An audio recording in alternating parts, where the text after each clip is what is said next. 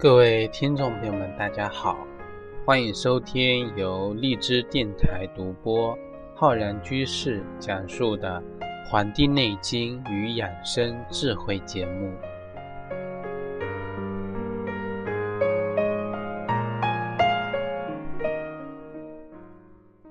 本期节目要跟各位听众朋友啊，分享关于一些我们秋季呀防过敏的一些知识。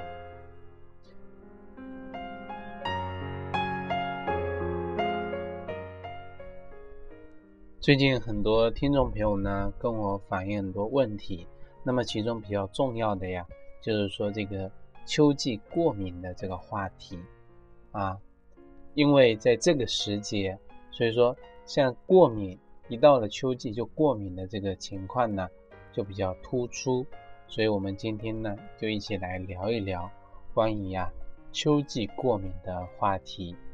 我们都知道啊，在我们的这个中医里面啊，有一个学说叫五行学说。那么说到秋天呢，那么我们的秋天跟五行学说的这种关系啊，对应起来，中医对这个季节的划分为这个春夏长夏秋冬这么五个季节。那么对于我们的五脏来说呢，就是我们的呀肝、心、脾、肺、肾这五脏。所以说，秋季对应的是我们的这个肺脏啊，肺脏。秋季的疾病呢，都跟我们的肺部的一些啊疾病有关，包括我们的这种咳嗽啊啊，包括我们的这个啊鼻炎啊，包括我们的过敏性的这种哮喘啊等等等等，都是跟我们肺系啊，跟我们的肺的这种疾病呢是有相关系的。那么，就像我们刚刚过了这个中秋节一样啊，因为我们的肺呢是一个焦脏啊，它呢是喜欢一种什么呀？是一种喜欢润泽的，而不喜欢干燥的。那么我们中秋节大家都喜欢吃这个月饼啊，月饼。那么很多人觉得这个一个传统的月饼叫什么呀？叫五仁月饼啊。其实五仁月饼为什么要用？五仁呢？啊，明明都是这么美味的啊，五种这个仁，那么为什么搭配起来，有的人觉得特别难吃，有的人就觉得啊味道可以接受？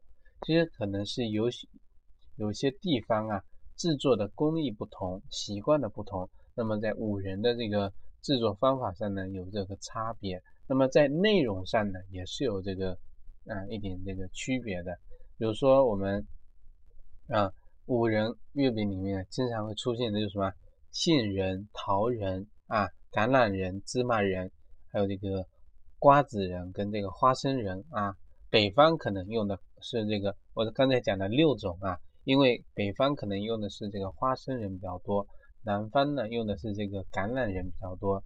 那么这些比较富含这种油脂的这种食物呢，啊食材呢？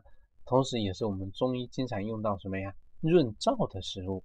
为什么在中秋这个时候啊，天地之间这个燥气横生的时候，我们可以吃这个五仁月饼？因为五仁月饼啊，它所含有的这五种仁呢，它都有润燥的功能啊，润燥功能。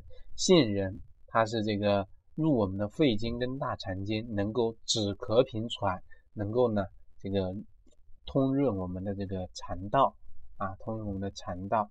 那么桃仁入我们的心经、肝经跟大肠经，能够呢活血祛瘀，能够呢这个润肠通便啊。这是桃仁。橄榄仁入我们的肺经、脾经跟胃经，能够啊润燥解酒解毒啊。这个是啊，还有像花生仁入我们的脾经跟肺经，能够养脾胃，能够呢润。肺化痰啊，对一些这个肺燥咳嗽，还有反胃、脾胃功能比较虚弱的呢，都有很好的治疗效果。芝麻仁呢，啊，可以做成芝麻油啊，像这种芝麻呢，能够啊，这个润燥，能够呢滑肠，能够治我们的这个脾约病难的这种问题啊，排病困难，可以用这个芝麻仁来治疗啊，炒一些这个芝麻啊，黑芝麻来吃呢啊，帮助我们啊的头发早白的问题呢，可以这个很好的解决啊。还有像这个瓜瓜瓜子仁啊，能够呢治这个血痢啊，血痢。那么像这个《本草》的书中呢，虽然没有记载啊，像这个通润我们润肠通病的这种作用，但是呢，我们知道这个葵花籽啊，它这个葵花籽油呢，是对人体啊是有这个啊益处的。所以说这些食材的搭配呢，其实就体现了我们中医的一个什么呀？病症养生的观点啊，病症养生的观点。所以说，对于我们秋季秋喜来犯的时候呢，啊，吃一些五仁月饼啊，对应的，那么我们可能啊就有这种啊达到养生的作用。所以说，我们生活处处呢都是有养生的啊东西在的，只是我们要啊多一层思考，多一层思考。那么我们回到正题上来啊，刚才从秋季讲到这个燥。那么联想到我们的这个中秋节，然后讲月饼，那么月饼对应的五仁月饼，那么跟这个燥呢联系起来。那么中医所说的这个过敏啊，过敏，我们现代医学里面有一个，就是说人体的免疫机制啊，造成了这种混乱，导致了人们呢对一些物质的不耐受反应啊。这个就是过敏，而这个引起过敏的这个外界物质呢，啊，对于我们的过敏者来说呢，在我们中医学说称之为外邪啊，外邪。那么人体的阴阳二气啊，我们知道是相生相克的，是相互平衡的。那么有它自己的运行规律啊，而且呢，随着我们的季节变化呀，有它自己的这种啊生长。收藏这样的一个调整，所以说古人用八个字概括，叫做春生夏长，秋收冬藏啊。那么也就是我们《黄帝内经》中啊啊四气调整大论所提到的，叫春夏养阳，秋冬养阴。这也就是我们的春发夏长，秋收冬藏的这个概括啊概括。那么我们简单来说呀。一个人体的阳气呢，它会在春天的时候，啊，春天开始温度回升回暖，那么这个时候呢，阳气会向外呀逐渐的生发。那么到了夏天最热的时候呢，阳气呢就会笼盛于外啊，浮阳浮在外面。那么到了秋季开始凉爽了，那么阳气呢它就开始收敛啊，领回来。那么阴气呢，它就开始滋生了啊。到了冬天啊，那么寒冷异常，这个时候呢，阳气就会潜藏闭藏于内，阴气呢就达到了最旺盛的时候。所以说呀，这个夏季跟这个冬季刚好是阳盛跟阴盛的两个极端啊。那么，然后呢，他们就是一个周和复始的一个循环。这样子呢，我们就可以看到了。我们人体的阴阳二气呀，它有自己的运行规律。阳气呢要散发，要生发于外；阴气呢要收敛，要固藏于内。如果这个规律呀，啊，啊在发生的过程中被打破了，啊，出现异常了，那么人体呢就会出现相应的呀不适。比如说，到了春季的时候，我们的阳气。应当是一个什么生发的，那么单发不发，那么就会造成啊瘙痒，就会出现啊面部发红啊，阳气呢困在内部啊，就出现发热的这种等等情况。那么像这种瘙痒、面部发红，这就是我们过敏的这个表现啊表现。同样的呀，再比如说到秋季，秋季啊这个阴气不逐渐的这种旺盛。那么阳气应当是收敛。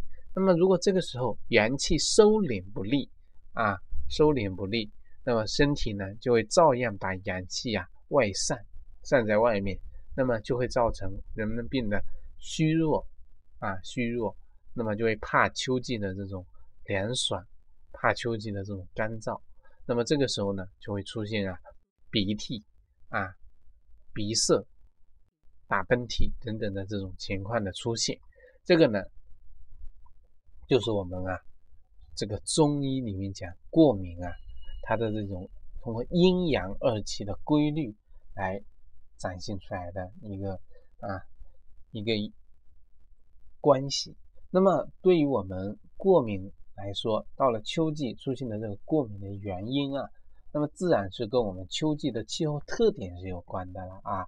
一个人人体的脏腑气血运行正常的时候呢，它是不会受到啊那个外界气候变化的影响。啊，不会受到外界的影响。那么，到底是有哪些无法让人适应的这种环境，或者说，当人的人体的脏腑、人的气血发生异常的时候呢，它就会出现无法适应的这种变化。那么，总结了一下啊，会出现以下的这么四种情况。这四种情况呢，都是我们人为的呀，破坏我们啊啊，我们人体的脏腑机能。破坏我们的气血的运行功能所导致的啊，那么我一一的给大家做原因的分析。那么大家知道了导致秋季过敏的这个原因，也就我们一些人为养成的坏的习惯的时候呢，我们就要开始啊改变它啊，去调整它，去养成好的习惯，然后慢慢的呀恢复这个过敏啊，把这个过敏体质呢把它给调整回来。第一种呢，就是这个熬夜啊。我们知道啊，一个人睡眠的时候，阳气啊，它是收敛于内的啊。这个因为睡的时候人是静的啊，那么阳气能够顺利的收敛，那么阴气呢，它才能够生长。而秋季呢，也是需要阳气收敛的啊，也需要阴气的生长。所以在这个四季调神大论，《黄帝内经》的这个四季调神大论中呢，讲说这个秋三月啊，要早卧早起与积聚性啊。如果说阳气不能啊正常的收敛，阴气呢就不能正常的呀生长，就会出现呢口鼻干燥，出现打喷嚏、流鼻涕这样的症状的发生。所以说，我们这个时候对于秋季的啊，这个养生啊，这个作息的这个调整呢，就要改成啊早睡早起，来顺应天地的这种啊变化，让我们的身体的阴阳的生化啊恢复到啊这个正常的一种状态，这样子呢才是我们啊应该要做的这个正确的一个这个生活习惯，也是我们的养生习惯。其实啊。正常的生活习惯就是我们的养生习惯啊，这个大家一定要懂。这个是第一个啊，熬夜。第二个呢，就是我们的呀，喜欢这个吃一些辣的东西啊，我们叫嗜辣。其实很多人都喜欢，就是说啊，无肉不欢，无辣不欢。适当的吃一些辣呢，它是其实可以帮助我们的脾胃啊、肠胃啊。这个蠕动刺激我们的食欲，而且呢也能够帮助我们啊促进血液的一个循环。但是呢，吃的过多，太喜欢吃这种啊辛辣的啊食物呢，反而呢就会对我们身体啊造成这个伤害。尤其是在这个啊应该养阴的秋冬季节，如果吃过多的这个辛辣呀。那么就会对我们身体呢，啊，造成这个伤害，出现啊啊，就会使我们身体呢，出现在处于一种啊亢奋的状态。这种亢奋的状态啊，不利于我们阳气的收敛，而且呢，这个辛辣的食物呢，它会耗伤我们人体的这个津液啊，耗伤我们的津液。那么，当这个人出现阴虚的这种情况的时候呢，啊。其实就是一些我们啊津液的耗损啊，津液的耗损。很多人睡觉晚啊，阴不能得养，那么就会出现阴虚。因为这个睡觉的时候阳气是潜藏，阴气是要生长的呀，对吧？你晚睡了，阴就不能生长了，那么阴是不是就虚了呀？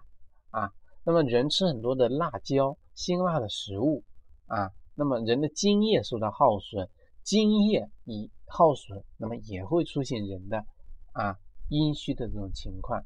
所以说，古人说的这种情况下的过敏呢，就会引起我们鼻部的以及呼吸道的这种黏膜的干燥、瘙痒。